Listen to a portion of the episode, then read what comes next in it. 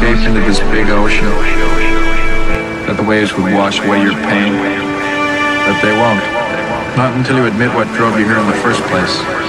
I know what drove me here. You. Yeah, but why? And don't say because you're scared of me, because you're not.